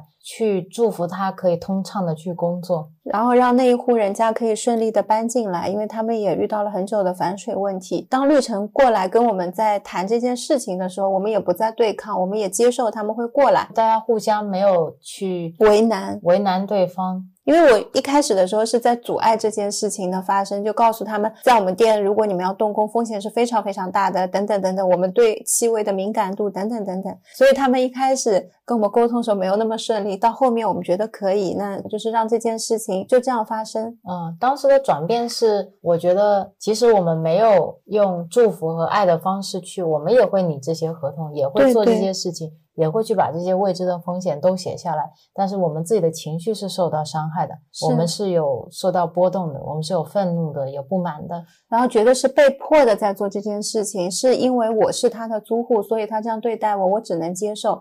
又同时更有意思的事情就发生了，后来绿城就不来我们店开孔了。对对，当我们真的。放下了这些执念，放下了这些恐惧、担心、焦虑，而且我们也不会在绿城的人没来或者这件事情没有发生之前去想他。我们只是当他来了跟我们交涉的时候，我们就跟他进行交涉。是结束了也不会再想他。比如说以前绿城约了下午一点跟我见面，我就会在早上十点的时候就开始想，那下午我要怎么跟他说？我的要求是什么？我可能说了 A 要求，他会说 B 的话，那我就要提出反驳等等。然后在那个时候，我们。都觉得注意力是没有必要给这件事情的，因为它没有发生在我现在。如果我把所有的注意力都放去了下午，那我现在就错过了我吃早饭的时间，我跟你一起互动的时间，我们聊天、看书的。对于这些所有前面的前续时间都损失掉了。嗯，我们那个时候其实没有说到空性，没有说到一体意识，我们只是在想，我们的情绪就是我们的能量，我们的注意力在哪，我们的能量就在哪里。那个时候我是领悟到了这一层，所以我觉得我们要把注意力回收。然后，另外，我们的起心动念其实是对我们最好的回报。对，所以我们也开始去祝福所有的一切。当我们臣服了，也去接受了，也去放下了，这件事情居然就不发生了。这真的让我觉得非常的诧异跟意外，然后也是一种收获。是的，这件事情还是有给我带来蛮多启发的。所以，当我看到。杨定一他在书里面说，这个宇宙的最基本运作法则就是，你越抵抗越真实，越抵抗越延续。然后，如果你不要抵抗，让生命轻轻松松的存在，突然间，生命就会变得友善，它会对我们友好。用这种方式，你也可以把你全部的生命找回来。我当时就有一种，嗯，这是对的，对。然后我们在绿城那件事情的过程当中，其实也用了一些办法去分散自己的注意力，因为真的那件事情对我们还是会有一些影响，并不是你说，啊，我现在不想。放到下午就可以，没有那么简单。比如说，我会去听一些播客，去听一些能让我心静的播客。比如说，我会去听我们的前面的播客，又或者我可能也会看佛经，看一些能让我觉得投入。静心的一些状态的东西，有想一些办法让自己脱离那个状态，而不是就只是用意念跟自己说：“你现在不能想了，你现在如果再想的话，你就把你的注意力分给他了。”我不会再这样，我明白，我明白这个道理。你刚才说的这种还是挣脱，如果你告诉你自己你不许想哦，其实又又是一种抵抗，对，又是一种你跟自我的对立，就是你在给他添柴加火，是，然后又让他可以生出更多的痛恨，因为这种痛恨不只是对绿城。现在还有一份对自己是，就对自己的无力，在那个时候，我接受我自己，可能还是会多想。我也知道我现在的程度还没有到说马上我能停止想就马上不想这件事情，所以我可以用其他的一些方式去。缓解它，然后能够让我度过一段平静的时光，直到这件事情到下午的时候再有。是的，嗯，是的，所以我今天也有一个深刻的理解，就是我觉得所有的这种对立、仇恨、战争、痛苦，都是起于分别心，就是有一些痛苦是别人可以替你承担的。嗯，分别心感觉像是发生在你身上的事情跟我无关。对，就是今天这个病，如果不是我的，就没有关系。我只需要关心我身边的人，其他的人对我来说没。对，而且有的人可能甚至连自己身边的人或者自己都不关心，嗯，他能分离出另一个自己来苛责自己。对，就是善良是有代价的，农夫与蛇的故事。所以很多时候你变得友善，其实就是你把分离心拿掉了。嗯，就当我们没有把楼上的住户水管的事情跟我们分开。就当我们没有觉得，就这是他们的事情，这不是我们的事情。就是我为什么要为你们的事情去付出额外的时间，然后要付出我额外的精力，甚至要损毁我的店铺，毁坏我的装修？是的，我为什么要这么做？就没有连接感。对，就觉得跟我完全没关系啊！你找我干嘛？对，你是你，我是我，甚至我们不认识，是陌生人。我连二楼的住户见都没有见过。是的，当我们放下这些东西的时候，我觉得可以。那如果处理这件事情，我们是真的这个过程当中很重要的一环，那我们就去做。如果站在空性的角度来说，我以前理解的空性是这样的，我是从粒子世界去理解空性的。其实我们这家店铺也是我们幻想出来的一个店铺。我跟你如果在一个虚像的世界里面，只是两粒原子，可能闪着光光在那边走路，然后也不是走路，可能是挪动。我觉得我们是有七个轮，然后每个轮外面是绕着一个漩涡一样的原子，然后就是这样的两团原子。然后我说我就是两颗，我一颗你一颗，然后我们在这边走。然后现在现实世界当中所有的东西都是我们创造出来的幻想。其实天花板凿个洞，只是一些粒子和另一些粒子的交换。对我当时就觉得啊，这好像也没有很重要，好像也就放下了，就放下，真的就放下了。当时会觉得什么东西是很重要的，是我的情绪是很重要的，然后我的注意力是非常重要的，所以我把这些事情无限无限的放大，带给我们这么多不快乐的情绪，那它依旧会存在，依旧没有办法处理，然后就会变成一些郁结。过了半个月左右，我们再看到空心的时候，发现哦。其实连情绪都是不存在的。原来我们所说的啊，你的情绪就是你的能量，你的注意力在哪里，你的能量就在哪里。其实这也是一种限定。对，其实除了我们人类，就是我们这种能够产生念头的意识以外，其他的每一个生命或者非生命体，动物也好，植物也好，这些矿物质。甚至这些地球，我们的电，我们的天花板，其实它们都是活在当下的，他们都是随时跟一体意识连接的，因为他们没有文件夹，他们不会建文件夹，所以对他们来说，他们永远都活在桌面，他们没有一个思考的层面。这也是为什么我们接触大自然的时候，你会感觉特别的舒服，特别的喜欢，因为它永远是跟一体意识连接在一起的。如果说我们想去帮助别人，或者我们想去升起慈悲心，我们觉得大自然。的植物很痛苦，或者觉得它被我们限制了之类的，其实都是一种妄念。对，其实我们没有别人可以帮助。当你超越你自己的身体的时候，别人就会跟着你的身一同消失嘛？当你觉知到一体意识了以后，慈悲是一种自然而然的状态，不是你要去追求的德行，它是你全部生命自然的一部分。因为你身边的所有都是你。当这个时候你是没有分离心的，你身边所有的一切它都是你嘛？天花板、水。管二楼的住户，所有的东西其实都是一体的。这个时候你会有一个平等心，就是你的每一个经验，你发生的每一件事，自然都会变成平等。你的快乐和你的痛苦是平等的，好和坏是平等的，美和丑是平等的，财富和贫穷都是平等的，成功和失败也是平等的。种种的变化，我们只是欣赏它们而已。每一个瞬间和另一个瞬间都是平等的，你可以轻轻松松的观察每一个瞬间。坏事也有瞬间的美，好事也有瞬间的美，好坏的美其实都差不多。这种就是理解了空以后达到的一种。平等心，当你觉得他们是平等的时候，你就不会去做评判。那你不做评判的时候，你就不会升起比较。然后你再让自己回到一体意识，或者没有回到，你就成为一体意识。你再去看这些东西，其实你只需要照顾你自己。你照顾好你自己，你的周围的世界自然会照顾好他自己。对你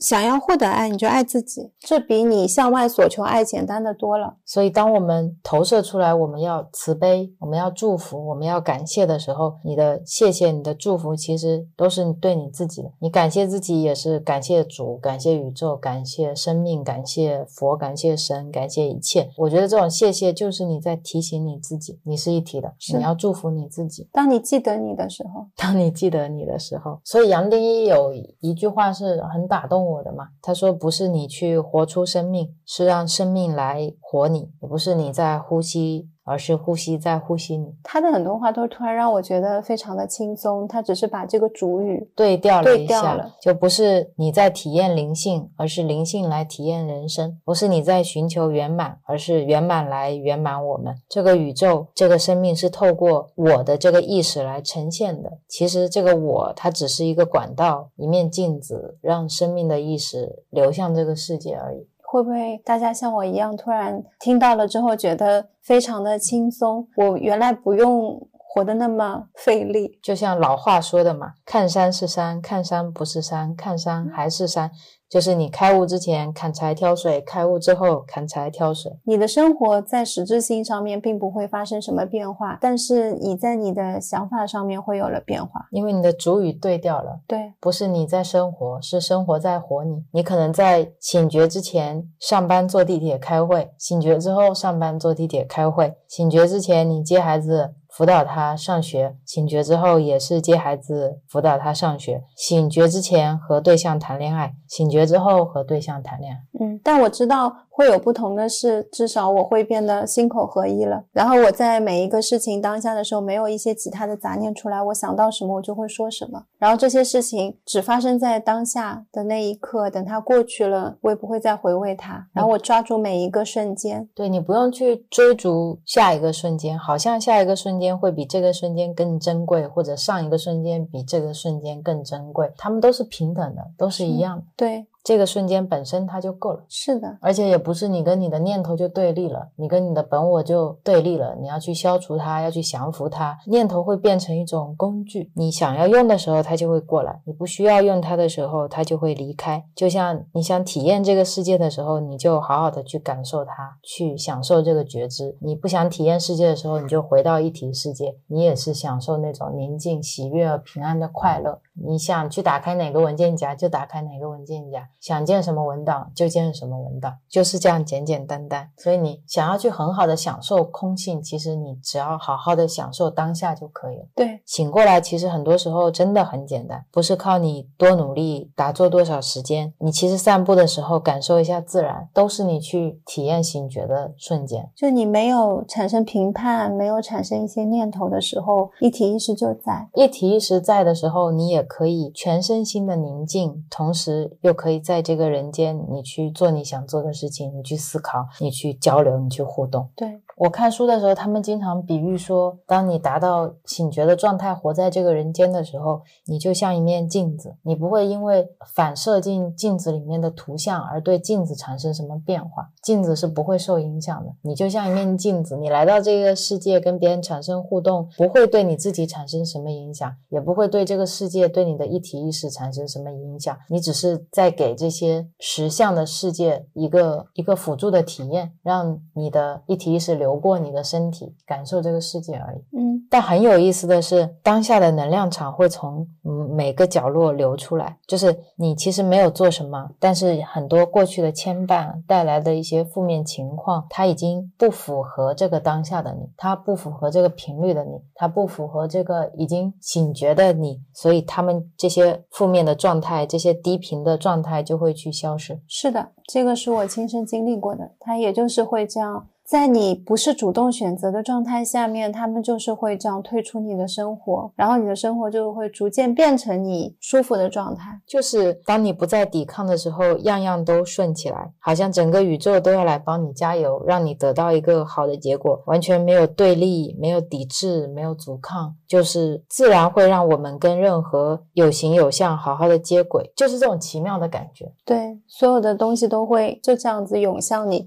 但在那个状态下的你，可能并没有有所求。这也就是很诡异的地方，就是当你真正去跟你的一体意识接轨，你真正活出你的生命的时候，你不想去追求所有的一切，你不会期待，你只会活在当下。但是当你这样做的时候，又会不断的给你带来平静和圆满。这种圆满会漫到你生活的每一个角落，让你跟你的一体意识、跟这个宇宙是轻松愉快的共存。而当你有所求、你期待、你想要得到的时候，你反而会一直被困在一个更加微缩、更加萎缩的能量场里面。就看大家能不能嗯接受这种无所求。其实就是你不需要去接受什么，其实你就是放下就好了。嗯你放下你的念想，你放下你的执念，你回归到真实的你自己，你就可以从有形有相回到无形无相。对我来说，接受也是一种臣服。嗯嗯，你欢迎每一个瞬间。对，不管对你目前的你来说，它是好的，它又或者说是不好的，是痛苦的，又或者是快乐的，其实就停留在那一刻，他们所拥有的时间都是一样的。是的，就像书里面说，你可以放过一切，放过每一个角落，放过每一个人，放过每一样东西，放过每一样事情。你放过它，可能又会来一些其他的东西，你继续放过，不断的放过，再放过，再再放过，最后你连这个放过的念头都放过，你就回到了一体意识，嗯，回到了这个桌面。即使是死亡，它也只是一个瞬间，它也只是消失掉了你新建的一个文件夹。对啊，啊，你会开启另一个新的文件夹。你可以毫无觉知的自动开启下一个文件夹，你也可以有觉知的，我想开启下一个文件夹，体验不一样的人生。你也可以选择回到桌面。所以我觉得所谓的无知是苦，是指你在有限的、局限的空间下，你让自己没有选择。嗯，所以真正的快乐是指你是有选择的快乐，即使你选择了做一样的事情。嗯，其实我们真的读空性也没有多久，就像我们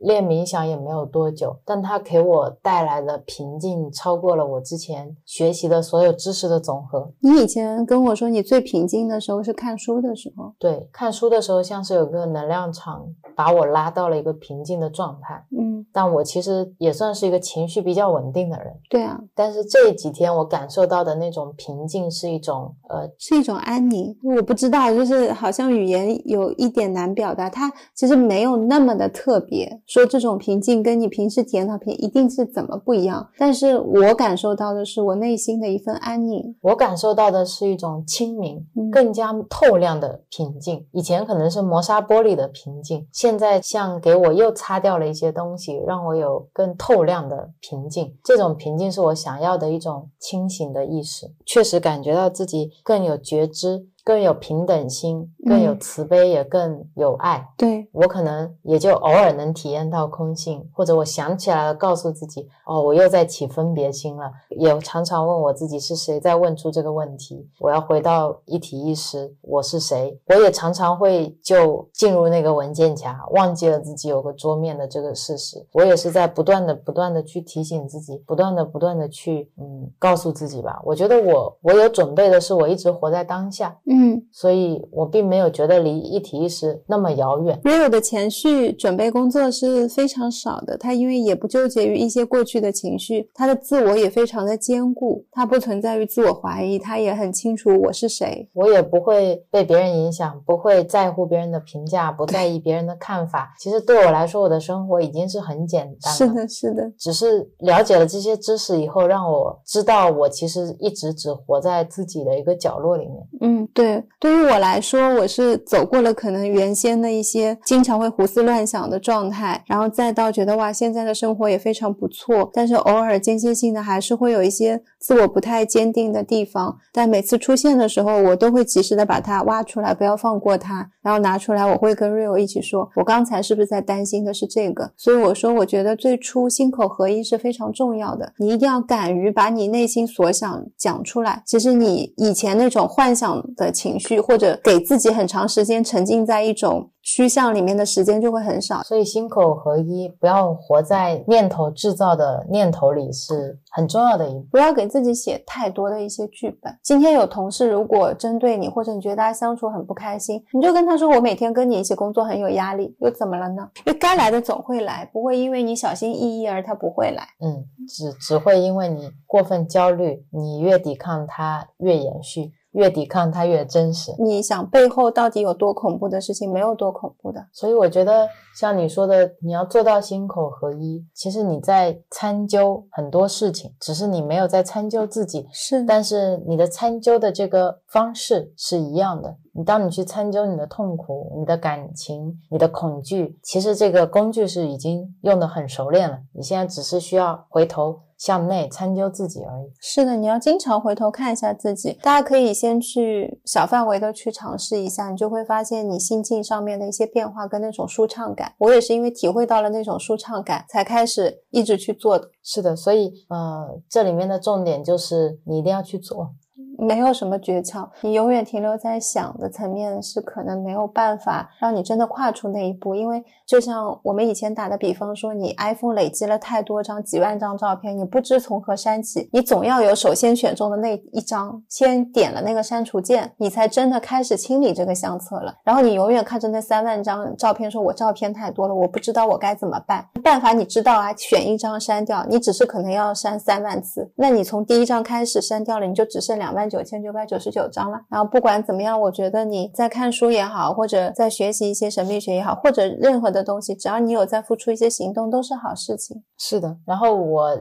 在看这些书的时候，我其实也是一直有一个限制的，就是我会一直试图寻找意义背后的意义。嗯，我想找一个真理，比如说我知道了有我有小我有一体意识，我就会想知道这个一体意识是哪里来的。嗯，为什么要有这个一体意识？我看这些书的时候，很多时候是带着这样的思路在找的。所以之前你说你冥想的时候见到如来了，我就说你帮我问一下如来宇宙的真相是什么？我就特别想知道意。意到底是什么？西西弗推那个石头到底是为了什么？然后看这些书的时候，我这两天就会，当我自己问这个问题的时候，我会像拉玛那上师一样问自己：是谁在问这个问题？是那个开悟了的我在问吗？那如果不是的话，你就要去开悟啊，你就要去成为一体意识，你不要替那个开悟的人去问这个问题。我成为一体意识以后，我可能就不会问这个问题了。是，所以是这个小我在问这个问题。我那个时候。我还写了一段评论，我说如果拿苹果做比喻，如果一体意识是苹果的话，那就像以前我一直以为我是没有苹果的，然后现在别人告诉我，其实苹果一直在我手上，但我就会开始好奇，那这个苹果是哪里来的，以及我为什么想要吃这个苹果？但其实当我问这个问题的时候，我是在用小我分裂出了我和苹果这两个对立的概念，然后所谓的。我为什么要吃苹果，以及这个苹果是哪里来？这样的思考和逻辑本身就是小我发展出来的，我整一个思维体系演变出来的。所以，当我放下对意义的追求的时候，也是一种放下，这也是一种执念，是一种我执。所以，当有人问拉玛那说，在你真悟真我以后，你是不是还能觉知到这个世界的存在的时候，他回答说：你何必去担心世界呢？你何必担心真悟真我以后世界会是什么样的？你先真。真我再说，这也是唯一的出路，就是你不能用你局限的感知去描述出那个一体意识，嗯，所以你也没有办法停留在想，去想出一体意识是什么样的，你只能靠自己去觉知，那个觉知是要靠你自己去感受的。是要靠你去真的去做，去不断的去参究你自己是谁，或者你去冥想，这些都可以去向内。当你有这样的想法的时候，呃，会有更多的资源会推到你身边。是的，就是因为这个道理真的好简单，它简单到有一点不可思议，就感觉没有什么培训班能培训，你知道，它因为语言表达就没有办法让每个人都觉得哦，这就是这个，就好像说我如果说是一个苹果，因为我们现在都认识苹果，所以大家都知道你一说。苹果，那我问你是红富士吗？还是青苹果啊？嗯，就像今天我们知道认识所有的颜色，然后你现在告诉我有个东西叫无色，超出了我的认知范围。我没有见过无色，我不知道什么是无色，我只知道白色，但我不知道没有颜色是什么颜色，我不知道五彩斑斓的黑是什么样子。这个其实是超出我们的认知范围，认知范围的，所以我们没有办法想象。当有一个人告诉你，你其实知道，你都知道。你放下屠刀立地成佛，你这个时候你没有办法相信，然后你觉得对方是魔，而且你会觉得这个屠刀是没有办法放下的，是的，也没有办法那么轻易放下的。对，但其实最简单的方式，真的就是你把它放下。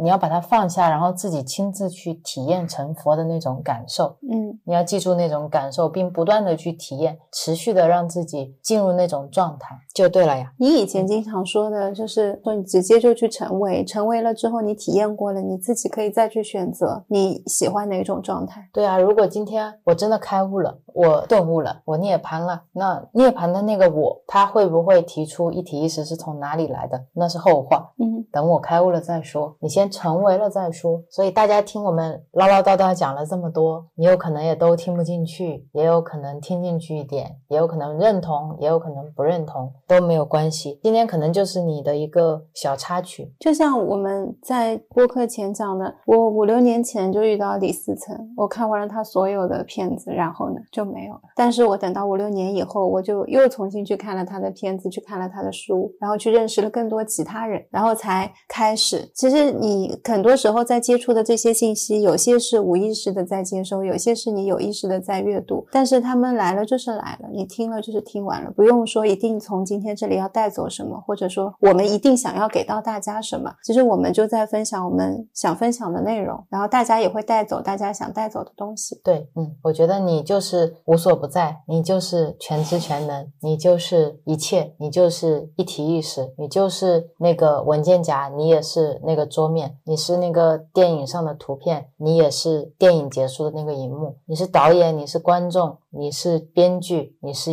演员，你也是那个剧院，对，你是一切。所以我觉得你要好好感谢你自己。然后也要享受每个当下，对，因为这个当下，当你不去享受它的时候，它就消失了，它就变成了过去。只有在你看到它的时候，你才能体验当下的那种感受。或者你也可以尝试一下用杨定一教授的几个练习小方法，比如说你明天一天，你尝试一下不去评判任何事情。出门看到一个大叔，你不要评判他高矮胖瘦；你听到鸟叫，你也不要去想这是什么鸟，长什么样子，是哪一种鸟。鸟的叫声，你就是听到鸟叫，就只去看到现象。今天我去店里面，就是我去店里了。你不要过去说今天店里怎么这么多人，或者今天店里好漂亮啊！你不要做任何的评价，你让自己的念头产生的可能性最小。你去感受这一天你有什么不一样，然后你同时也能感受到自己一天你得要遏制多少念头，